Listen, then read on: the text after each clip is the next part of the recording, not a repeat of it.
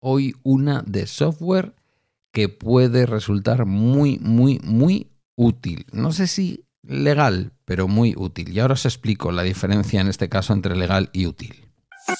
Comienza Bala Extra con Pedro Sánchez.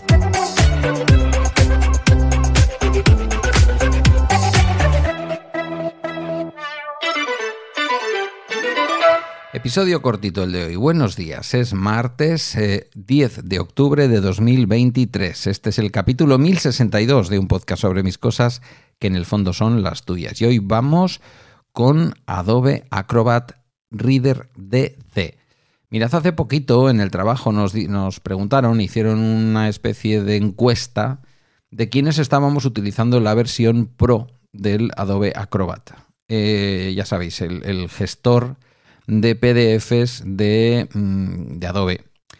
Eh, carísimo. La licencia anual vale algo así como 300 pavos. Imaginad o multiplicad eso por todos los trabajadores y trabajadoras, pues supongo que en el departamento de informática van a producir un ahorro, un ahorro, por Dios, van a producir un ahorro de por lo menos, yo diría que unos 20 o 25 mil euros en software al cabo del año, porque es un software que estaba instalado casi por defecto para que lo manejáramos todos y todas, y la verdad es que nuestro uso, mi uso fundamental, eh, también es verdad porque muchas veces he utilizado yo mi PDF Expert del, eh, iPad, pero mi uso es fundamentalmente para cuando tengo que firmar cosas fuera de la aplicación de gestión de expedientes del ayuntamiento. ¿vale? Cuando yo firmo dentro de la aplicación de gestión de expedientes del ayuntamiento, no se genera ningún tipo de, uso del, Adobe PDF eh, o del Adobe, eh, eh, lo diré, Adobe Acrobat,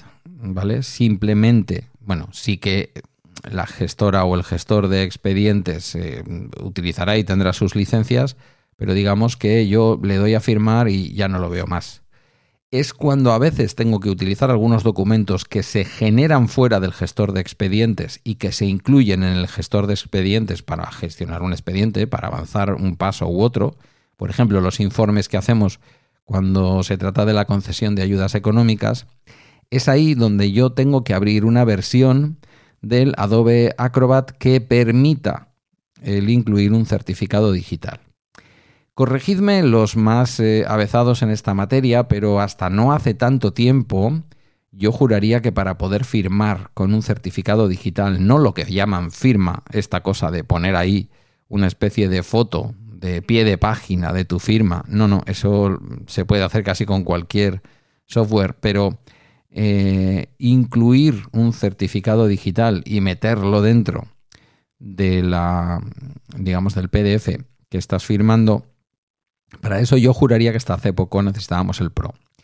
Me temo, para bien, que es no tan reciente, o sea, no tan lejos en el tiempo, relativamente reciente, o yo no me he dado cuenta que la versión DC, que es una versión gratuita también, la Adobe Acrobat DC o Acrobat Reader DC, permite justamente utilizar también el certificado digital, que en nuestro caso es el certificado emitido por ISEMPE, que es una especie de fábrica nacional de la moneda y timbre, pero del gobierno vasco, que nos da ese certificado y que a mí me sirve como ciudadano, pero me sirve fundamentalmente como funcionario. Al instalarme el otro día en casa para poder emitir un recibí, eh, en fin, de, la gestión está con la empresa que he estado colaborando en, el asesoramiento para llevar a cabo una newsletter en concreto para una eh, entidad pública del País Vasco, eh, al ir a emitir el segundo recibí, me di cuenta que, eh, como toda esta semana, no sé si os lo he dicho tampoco yo, voy a estar de vacaciones, pues esta cosa tan sencilla de incluir ahí mi certificado digital y firmarlo mm, digitalmente, pues no la tenía, no la tenía porque yo desde casa no puedo entrar en las herramientas del trabajo. Si quizás más adelante pida teletrabajo, pues podrá ser, pero en estos momentos no puede ser.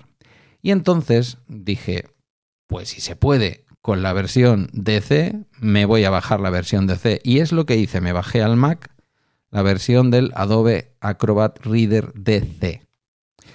Me la instalé y efectivamente pude de una manera sencilla decirle yéndome a la zona de certificados digitales, que está muy bien señalada, tiene una forma como de la parte, digamos, final. El plumier le llaman a esto. Bueno, la parte final de la pluma.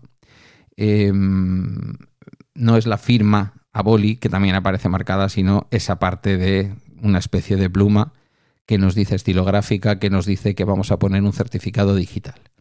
Yo no tengo en estos momentos en el Mac ningún certificado eh, eh, digital residiendo.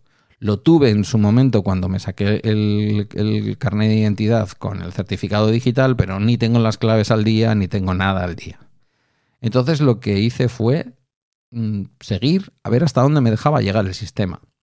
Y el sistema te deja llegar hasta el final. Tú le pones una cuenta de, de iCloud, le dices que ese es tu correo electrónico de iCloud, le pones tu nombre y tus apellidos y te genera la misma firma que generaría si detrás hubiera un certificado digital. Es muy curioso.